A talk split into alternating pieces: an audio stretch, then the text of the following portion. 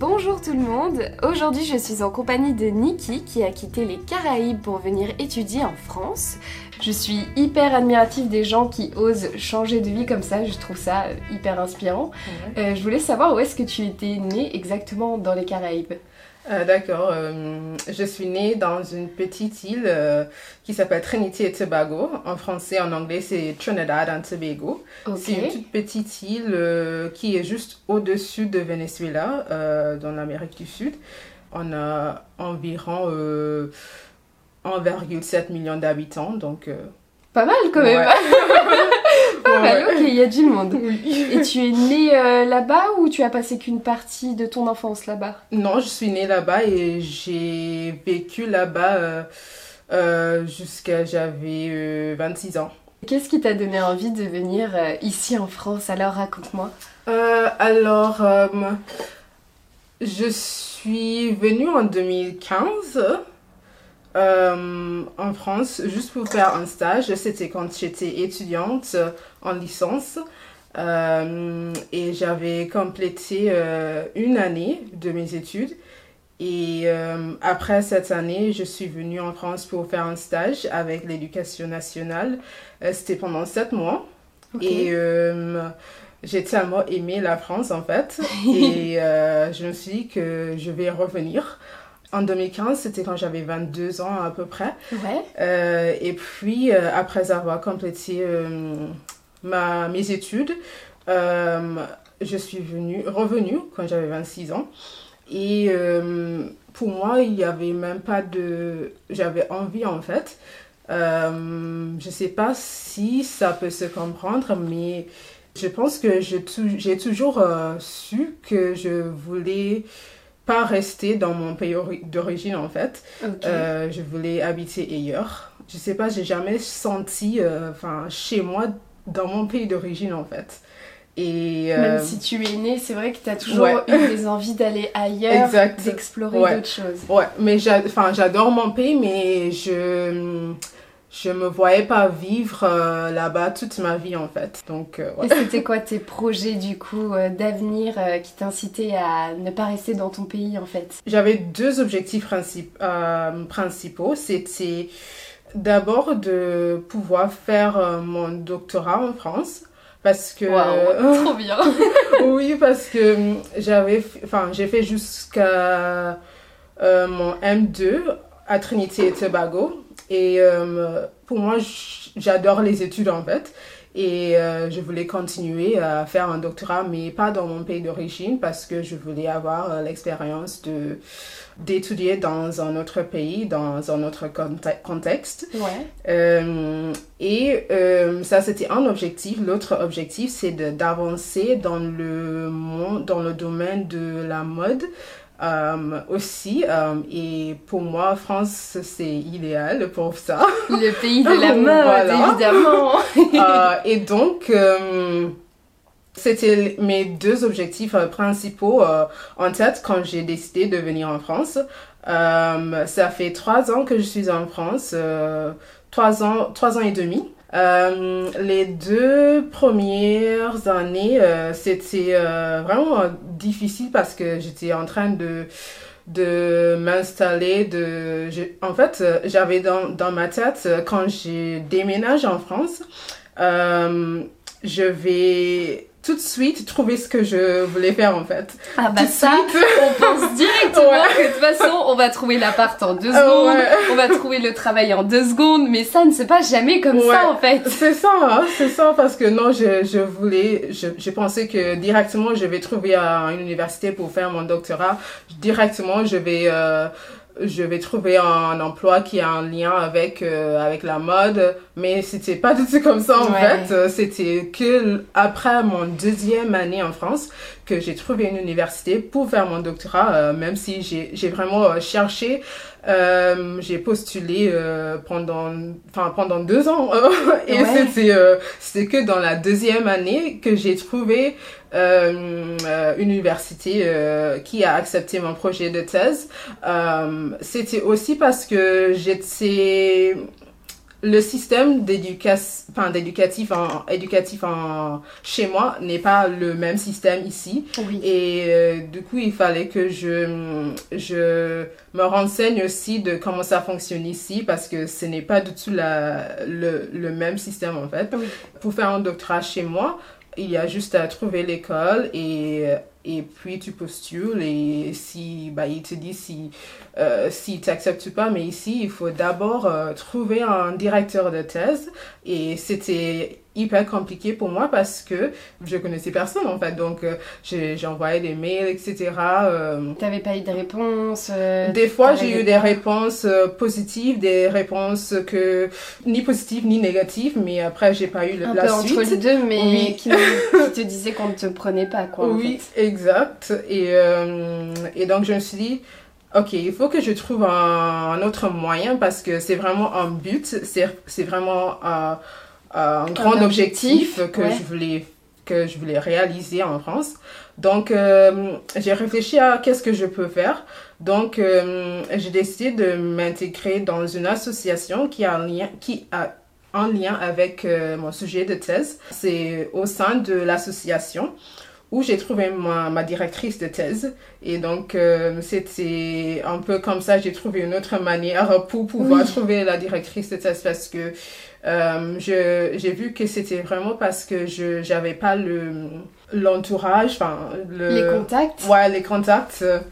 Et c'était lors de l'association euh, que j'ai j'ai pu en fait euh, faire connaissance euh, aux collègues, etc. Et puis euh, euh, repérer quelqu'un qui, qui finalement est devenu ma directrice de thèse. Donc, Trop cool, génial. donc euh, ça, c'était, j'étais hyper contente. La première ça. victoire quand t'es arrivée en France. Ouais, c'est ça.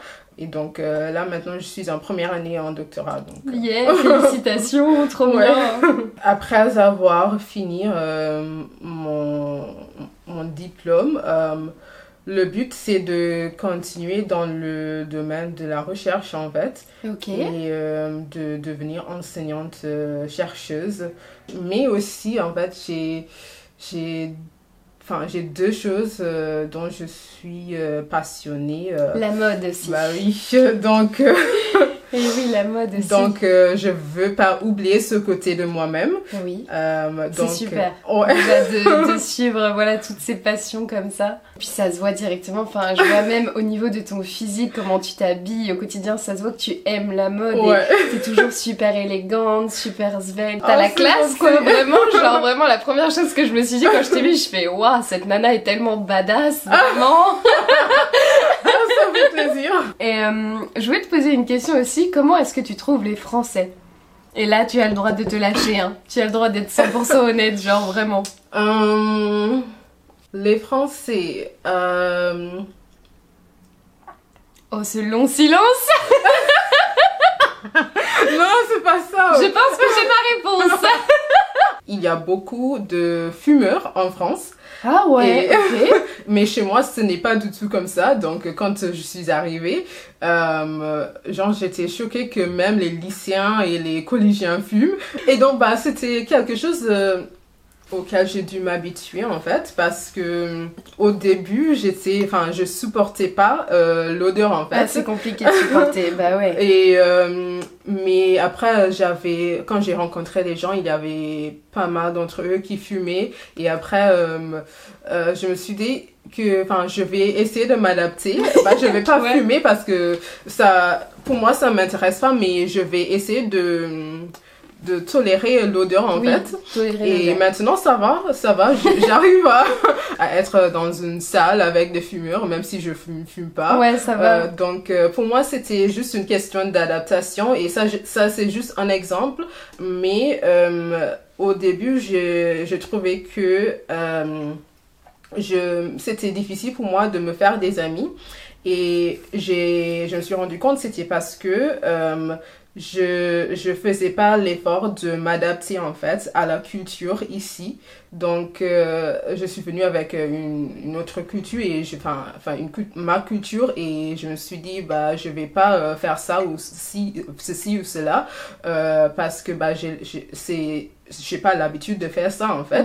Euh, mais je me suis rendu compte que bah, si tu vas dans un autre pays, il y a forcément une autre culture. Et du coup, euh, pour euh, pouvoir profiter au maximum de ta vie dans, dans un nouveau pays, il faut vraiment s'adapter à la culture. Et donc, c'est ça que j'ai essayé de faire petit à petit. Et là, je suis maintenant, je suis enfin, je suis plus à l'aise euh, enfin, pour me faire des amis, pour rencontrer les gens, etc. Bah oui, carrément, j'ai vu ça. pour ceux qui ne le savent pas, euh, j'ai rencontré Nikki euh, en faisant du roller. C'est comme ça qu'on s'est connus, on roule ensemble. Et moi, mais tu t'es intégré, mais direct dès la première seconde, en fait. Tu t'es imposé et c'était c'était nickel. Genre, c'est comme si t'avais toujours roulé avec nous, vraiment. Et t'as remarqué d'autres choses qui t'ont interpellé euh, par rapport aux Français? J'ai remarqué quelque chose que les Français aiment négocier.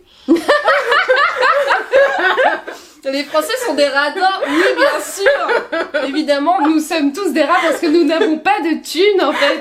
Non mais je trouve ça, euh, enfin incroyable en fait parce que c'est tout un jeu. Par exemple, j'ai regardé une meuf, euh, elle voulait un service et euh, le la vendeuse elle a dit ben en fait non on, on va pas pouvoir vous faire ça et la dame a dit, mais euh, elle a continué à, à insister. À, insister. Elle a, elle a donné des raisons, etc. Euh, et puis la vendeuse, elle était comme, ah ok, euh, mais en fait, non, je, je pense pas qu'on va pouvoir faire ça, mais je vais voir avec ma responsable. Ouais, voilà. Et donc, elle, a ouais, exact, elle a commencé petit à petit et au final, elle a fini par avoir ce qu'elle voulait en fait. donc, je suis bah, c'est incroyable. Donc euh, des fois j'essaie de de utiliser euh, cette technique. ah mais il faut parce que c'était euh, je trouve ça incroyable en fait et c'est vraiment il faut vraiment juste insister et, euh, et donner des raisons aussi. Ouais, avoir des arguments. exact, c'est ça. Parce que ils aiment, euh, ils aiment, euh, je sais pas, je sais pas si c'est le côté humain, mais ils aiment savoir pourquoi ou quand on les donne des raisons et c'est, enfin, c'est justifié ou c'est valable. donc, ça peut se faire quand on peut avoir ce qu'on veut, ce qu'on demande. Et même, euh, tu vois, par rapport au, au prix de, de tout, les Français négocient. Genre, je sais que moi j'ai des potes, ils négocient même leur Freebox, tu sais, genre leur abonnement internet. Genre, c'est un jeu d'aller regarder euh, tel forfait dans telle marque, mm. d'appeler à chaque fois mm. pour dire, eh, vous savez, ça fait combien de temps que je suis chez vous? Et bah, chez vos voisins, ils font ça à tel prix, etc. Et ils négocient, mm. ils négocient, ils négocient pour avoir internet euh, à 5 euros euh, par mois pendant, je sais pas moi, 6 mois. Mais ils s'en foutent parce qu'ils ont réussi à économiser à balle. Et c'est pareil pour plein de trucs. Enfin, franchement, euh, on est, on est des gros négociateurs. Et même, tu sais, parfois, genre euh, dans les foires à tout, ou les. Euh, comment on appelle ça Les brocantes. Je me souviens que j'accompagnais souvent ma mère, tu vois, faire ses brocantes et tout. Mm. Elle mettait une tasse à 1 euro, tu vois. Enfin, mm. je sais pas, 1 euro symbolique, tu vois. voilà. Il y avait des gens qui passaient 50 centimes 50 centimes et je vous la prends. Mais le culot, tu vois, c'est 1 euro cette tasse, c'est presque donné et les gens, il faut qu'ils négocient tout le temps. Mm. C'est, ouais, maintenant que tu le dis, j'avoue que on est des gros négociateurs de ouf. Est-ce que durant ton voyage, il y a eu des choses qui se sont mal déroulées, pas comme tu l'aurais imaginé euh, T'as euh. rencontré des obstacles, des choses durant Quand je suis arrivée ici Quand t'es arrivée et même après, est-ce qu'il y a des choses qui vraiment t'ont foutu un peu dans la merde ou... Ah bah si, si, si. Euh, bah, c'est surtout euh, au niveau de... Euh, des démarches administratives en fait. Déjà c'est extrêmement long et j'ai l'impression que que enfin, à la préfecture euh, ils s'en foutent en fait parce que euh, une fois euh, je me suis retrouvée dehors de la préfecture à 4 heures du matin dans le froid parce que ils m'ont pas fourni un, document dont j'avais le droit Et j'avais besoin de, de mon document pour pouvoir travailler, pour pouvoir euh, ne pas être dans une situation euh, irrégulière. euh, et il y avait pas, on, peut, on ne peut pas prendre de rendez-vous à la préfecture. Enfin, nous les étrangers, on ne peut pas prendre des rendez-vous à la, à la préfecture. C'est eux qui donnent les rendez-vous. Et s'ils ne donnent pas les rendez-vous, bah, on est dans la merde. Putain, et du coup, du coup, bah, je, bah, j'avais vraiment besoin de mon document et j'ai le droit de l'avoir. Donc, euh, je me suis euh, dit que je vais, je vais juste aller euh, mon moto pour insister, comme les Français. Ouais, bah oui. Et bah, j'ai insisté et j'ai, enfin, au final, ils m'ont donné ce que j'avais besoin, mais euh, euh, c'est juste Mais un. il un- était quelle heure quand ils t'ont donné ça? Euh, bah, ils n'ont même pas donné le, le jour, enfin, le jour même. hein. Ils m'ont juste donné euh, un rendez-vous pour le récupérer euh, la semaine d'après. Mais c'était hyper compliqué parce que j'avais, j'avais toujours, bah, j'ai toujours eu besoin de, de les contacter, de les recontacter, etc. euh, juste pour qu'ils puissent, euh, bah, me donner mon, document, en fait. Il y avait un moment où j'étais hyper anxieuse à cause de ça et tout, mais je savais que ça aurait été ok, mais j'ai eu peur de ne pas euh, pouvoir euh, continuer mes études, euh, de travailler, etc. Parce que euh, si j'ai pas de document, je peux pas faire euh, les, Oui. les choses comme ça. Donc, euh, C'était le document de, de Pôle c'est emploi? mon, non, c'est mon, c'est mon titre de séjour. Ah, Ton titre de séjour, Ouais. ok. Donc, euh, non, le document de, de Pôle emploi, euh, ça, c'est c'est autre chose. C'est encore une autre histoire. Ah ouais, il y en a eu beaucoup en fait. L'histoire avec Pôle emploi, c'est juste que parce que j'ai, avec mon titre de séjour, j'ai pas le droit de d'être euh, inscrite à Pôle emploi, même si euh, euh, j'ai le droit de travailler et de payer des impôts. Oui. Donc, euh, c'est ce que je trouve. Euh, je comprends pas. euh, la Bah, il n'y a pas de logique. hein. Franchement, même moi, je suis là, je comprends pas. Et en fait, c'était, c'était, c'était même pas pour toucher le chômage, c'était juste pour pouvoir euh, suivre une formation Une formation que tu euh, qui était rémunérée par Pôle emploi. En plus, Et, ouais. euh, et euh, même ça, je ne pouvais pas parce que j'avais pas le droit d'être inscrite à Pôle emploi. Mais la misère, mais Ouais. on tourne en rond, mais ça n'a pas de sens, vraiment. Il y avait aussi euh, des moments où je voulais, enfin, quand ça passait, euh, ça se passait mal, je voulais même pas dire euh, à, à mes parents parce que je voulais pas qu'ils s'inquiètent et tout. Mais au final, Tu euh, leur as jamais dit tout ce qui s'était Si, si, au arrivé? final, Ah, euh, je, je leur ai dit au final, parce que ça, c'était aussi un fardeau de faire semblant que tout se passe bien. Bah ouais, c'est dur. Non, mais franchement, tu peux Ouais. pas garder ça pour toi. le fait de, de leur euh, avoir dit, euh, j'ai eu le soutien de leur part aussi, euh, ça m'a aidé aussi de Mm. Ne pas me déprimer euh, trop en fait, Ouais. parce que c'est déprimant quand même. Ah mais- bah oui, oui, mais il y a de quoi, hein. Oui, oui, c'est sûr. C'est Oui. normal. C'est grâce à ma famille aussi euh, grâce à ma, euh, ma relation avec Dieu aussi parce que Mhm. pour moi, euh, je pense que tout le monde a quelque chose où... Auquel s'accrocher. Ouais, et pour moi c'est exact. Et pour moi, euh, ça m'a donné la force aussi de, de continuer. Donc, Bon, en tout cas, quoi qu'il arrive, à mon avis, t'as une très bonne étoile au-dessus de la tête. Tu es bien protégée, à mon avis. Oh, c'est super gentil. Et justement, comment tu gères la, euh, la distance avec ta famille, tes Ouais. parents, tes proches? En fait, euh, je suis une personne euh, solitaire à la Bah, j'étais parce que maintenant, je, je, je crois que je le suis plus. Mais j'étais une personne très solitaire qui aime exister euh, toute seule, sans personne et tout. Donc, le fait de d'être euh, si loin de ma famille, ça me dérangeait pas en fait, parce que je, je le parle euh, par téléphone et donc pour moi ça suffit. Et à l'époque, donc pour moi, c'est, ça ne représente pas euh, euh, un obstacle pour moi en fait. C'est oui, il y a des moments où euh, je vais dire ah oui, ma mère me manque, ma soeur me manque aussi, mais c'est jamais comme si euh, elle me manque et j'ai envie de, de retourner euh, au pays en fait. Donc, euh, Non, parce que moi, mes parents habitent à deux heures de chez moi et je suis en PLS si je les vois pas une fois par mois, tu vois. Genre, euh, ma famille, c'est ma vie entière, quoi. Ouais. J'ai, une éducation j'ai été élevée hyper proche de, oui, bah, tout le temps chez les tatas, les tontons, toujours chez papy et mamie les week-ends. Oh. Euh, mais vraiment pourri gâté d'amour euh, toute, euh, toute mon enfance, tu Oui. vois. Et ce qui fait que j'ai un mal de fou. Je suis une personne qui euh, adore bouger, jamais Oui. rester au même endroit. Mais d'un autre côté, j'ai cette accroche à ma famille qui Mm. est tellement forte que ça m'empêche d'aller trop loin, tu vois. Faut que absolument que je trouve du temps pour revenir au cours de bachata. Oui. Ça me manque de fou. J'ai un peu euh, abandonné Orlando au cours parce que...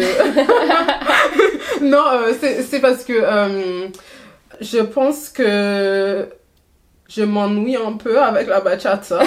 parce que... Excusez-nous, on a un plus haut level en fait. non, c'est pas...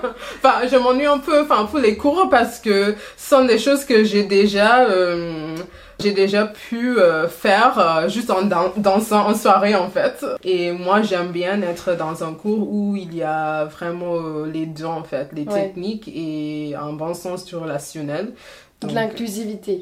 Exact. Bah c'est vrai que c'est c'est pas évident de trouver un bon cours de danse. Ouais. Moi j'ai de la chance, je suis vraiment avec euh, deux sœurs, tu vois, il y a Oui. deux profs. Donc déjà ça permet d'être un peu plus disponible pour tout le Oui. monde, tu vois. Et elles sont hyper dynamiques, elles sont très dans le self euh, self love, tu vois. C'est bien. Dans ouais. l'acceptation de, de tous les corps, de Oui. tous les âges, de tout. Vraiment, t'arrives au cours, t'es bien, genre, tu retrouves euh, comme des copines, tu vois. Oui. Et c'est ça que je trouve euh, trop bien. Et puis, c'est des chorés où ça bouge beaucoup. Oui. Et on fait jamais la même danse, tu vois. On fait Ouais. des fois du hip-hop, un peu des fois de danse contemporaine, des fois de l'afro, des fois de la salsa. Enfin, c'est hyper varié, c'est pour ça que j'adore. Ah oui. Et c'est vrai que depuis que j'ai goûté avec vous à la bachata, mais en fait c'est trop bien parce que ça n'a rien à voir avec le sujet du podcast, mais on s'en fout. c'est pas grave. Il faut que je fasse un podcast sur la danse parce que vraiment, je pense que c'est important que Oui. tout le monde danse une fois dans sa vie. Non, mais c'est vraiment un cours thérapeutique en fait. Ah, mais c'est moi c'est ma vie entière Ouais. la danse. Mais ouais, c'est une thérapie Oui. pour se sentir bien dans son Non, mais corps, je. Pour juste Ouais. kiffer la life, ressentir ses énergies. Ouais. C'est c'est trop magique la danse. Ouais. Quand, tu, quand tu as dit ça dans ton premier podcast, euh, enfin, je, je t'ai compris en fait parce que. Tu t'es reconnu? Ouais, parce que c'est un peu la danse aussi qui. Et le roller qui a. Enfin, qui m'a sauvé la vie aussi un peu. Donc, euh, parce que ça m'a permis de déstresser, enfin, de, de penser à autre chose. Exactement. Donc, euh, Mais les activités comme ça en collectif, ça fait énormément de bien. La ouais. danse, le roller, euh, même je sais pas moi, aller à des cours à la salle de muscu, Ouais. Des, je sais pas moi, faire du basket, des cours Oui. en collectif, genre, ça Exact. fait énormément de bien. Tu fais du bien à ta santé, à ton corps. Après, toi, t'es fier de toi, de ce que Oui. t'as accompli. Donc, tu te sens encore plus on fire, genre. Il y a vraiment, c'est c'est que du positif, que du plus. Je trouve ça trop génial, tu vois. Oui. Et, euh, et je disais, ce qui m'a plu dans la bachata, c'est que je trouve qu'on est vachement une génération où on danse seul, Oui. alors qu'il y a quelques années, nos parents, voire nos grands-parents, Mm. ils étaient habitués qu'à danser en couple. Oui. Genre moi, j'ai toujours vu mes grands-parents danser en duo. Et c'est vrai qu'après, ben, nous, on est une génération où on danse seul, et je trouve ça un peu dommage. Et en Mm. même temps, c'est bien, tu vois, de pouvoir danser seul et de Mm. pas attendre un partenaire, tu Mm. vois. Mais je trouve euh, que c'est un certain charme de pouvoir danser en Ah couple. oui. Oui, oui. Et franchement, moi j'ai trouvé ça trop stylé parce que franchement, je suis arrivée dans le cours de bachata, je m'attendais à rien du tout. je me suis dit, bon, j'ai une heure de cours. Ah, Ça va passer ça vite. que tu as pensé à... Mais non, mais franchement, je suis arrivée au cours de bachata, je me suis dit, mais pff, allez, j'essaye, mais franchement, je m'attendais à pas grand chose. Je me suis dit, je vais danser avec soit des quarantenaires, soit des papis, soit des fois des gars de mon âge. Et C'est danser avec tout, avec tout Et le en monde. fait, hein. j'ai- j'ai- je pensais pas qu'au cours de bachata, tu dansais avec tous les partenaires, en fait. ah oui, je t'avais pas prévenu, c'est vrai. Donc en C'est fait, la euh, surprise. les danses en couple, faut savoir que tu passes avec tout le monde. Ouais. Et il faut aussi euh, aimer être touché, je trouve, parce que moi, ça m'a fait trop bizarre vraiment la Au première moins, il fois. faut pas que ça te dérange. Euh, Ouais. Faut pas être pudique pour danser Ouais. des danses en duo, en couple, parce que bah tu dois quand même tenir la main Mm. de la personne, tu Ouais. dois te tenir à son épaule, ou lui doit te tenir la taille. Faut, faut aimer être touché, hein, je suis désolée. est- hein. Non, mais ce qui est vraiment marrant, parce que je déteste le contact physique. J'en vraiment déteste, mais avec la danse. Ça passe. Ouais. c'est énorme. En plus, ça te permet d'accepter ça, tu vois. Non, mais moi, moi qui ai pas du tout de problème, qui suis pas du tout pudique, qui je, je, suis la première à embrasser, à faire des câlins à tout le monde. Même des fois, c'est trop. non, ça va. Non, ça, ça fait plaisir. mais là, j'avoue que je suis arrivée au cours, euh, j'étais un peu, euh, oulala, pourquoi vous me touchez comme ça là? J'étais pas à l'aise du tout. Mais euh, franchement, une fois que t'es dans le cadre du cours et tout, ça, au bout d'aller 10 ou 15 minutes, ça disparaît. Et j'ai appris mes premiers pas de bachata et j'étais trop fière, tu vois. Enfin, j'ai, le peu que j'ai réalisé, on a pris des petites vidéos et tout, mais j'étais trop refaite, quoi. J'étais super contente. Et c'était cool d'apprendre une autre variante de danse. Et en plus, c'était la première fois que je dansais en duo. J'avais dansé un petit peu avec mon grand-père, euh, mais vraiment, euh, voilà, aux fêtes de famille, euh, vraiment en, deux secondes, assez rapidement comme ça. mais c'est tout, quoi, tu vois. Oui. Et là, le fait de danser ça en duo, j'ai trouvé ça trop cool, quoi. Enfin, c'était vraiment une bonne expérience et je pense que je reviendrai. Enfin, c'est même pas je pense et je reviendrai en fait. c'est rien que même si on n'a pas le niveau, euh, voilà, oui. c'est super beau euh, pour venir regarder les gens quoi. Oui. Moi, à chaque fois, je me crois dans Dirty Dancing quand je vois les gens danser comme ça, tous les couples qui dansent, c'est oh, tellement beau. Euh, j'avais une toute dernière question. Yes. si tu avais un conseil à donner à une personne qui voudrait changer de pays comme toi, qu'est-ce que ce serait? D'abord, si tu as envie de, de, changer de pays, il faut vraiment, bah, il faut oser vraiment. Et il faut toujours avoir euh, en tête euh, quels sont mes objectifs euh, quand je vais m'installer dans ce pays. Et comme ça, quand tu as toujours ces objectifs en tête, tu peux traverser, traverser des moments difficiles parce que tout va tout va traverser des moments difficiles. Ça peut changer selon la personne, euh, selon la situation, mais il va avoir des moments difficiles et le fait de pouvoir euh, garder en tête, euh, ok, je suis venu pour telle et telle raison. donc, je sais que tout ce que je vis en ce moment, c'est juste temporaire et je vais toujours me focaliser sur mes objectifs et euh, si ça fonctionne pas d'une manière, je vais essayer une autre manière. Donc vraiment l'important c'est de toujours garder en tête euh, les raisons. Ses rêves. Ouais, exact, les raisons euh, pour laquelle, lesquelles tu es revenu en fait. C'est super beau. Merci beaucoup Niki en tout cas. Merci beaucoup d'être venue raconter ton histoire ici. C'était un plaisir. Merci, franchement ça me tenait tellement à cœur que tu racontes cette histoire parce que moi je la trouve euh, hyper courageuse et inspirante. Genre vraiment je le redis mais c'est bravo pour tout ce parcours déjà jusqu'à là mm. et j'espère que vraiment tu continueras à avancer encore loin dans tes objectifs voire même à, à réaliser encore plus et encore plus tu vois. Merci. J'espère que vous avez bien apprécié cet épisode.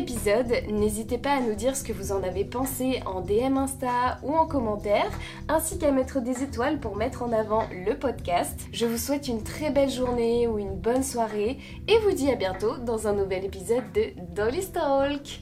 Mouah Des bisous